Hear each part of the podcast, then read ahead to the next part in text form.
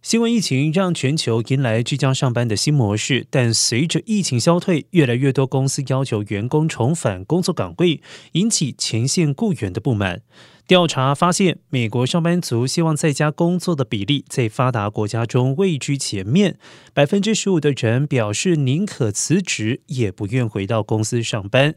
在家工作研究小组访问了全球三点三万名雇员，发现英国的打工一族最宅。百分之二十三的受访者表示，如果要回到办公室工作五天，宁愿辞职。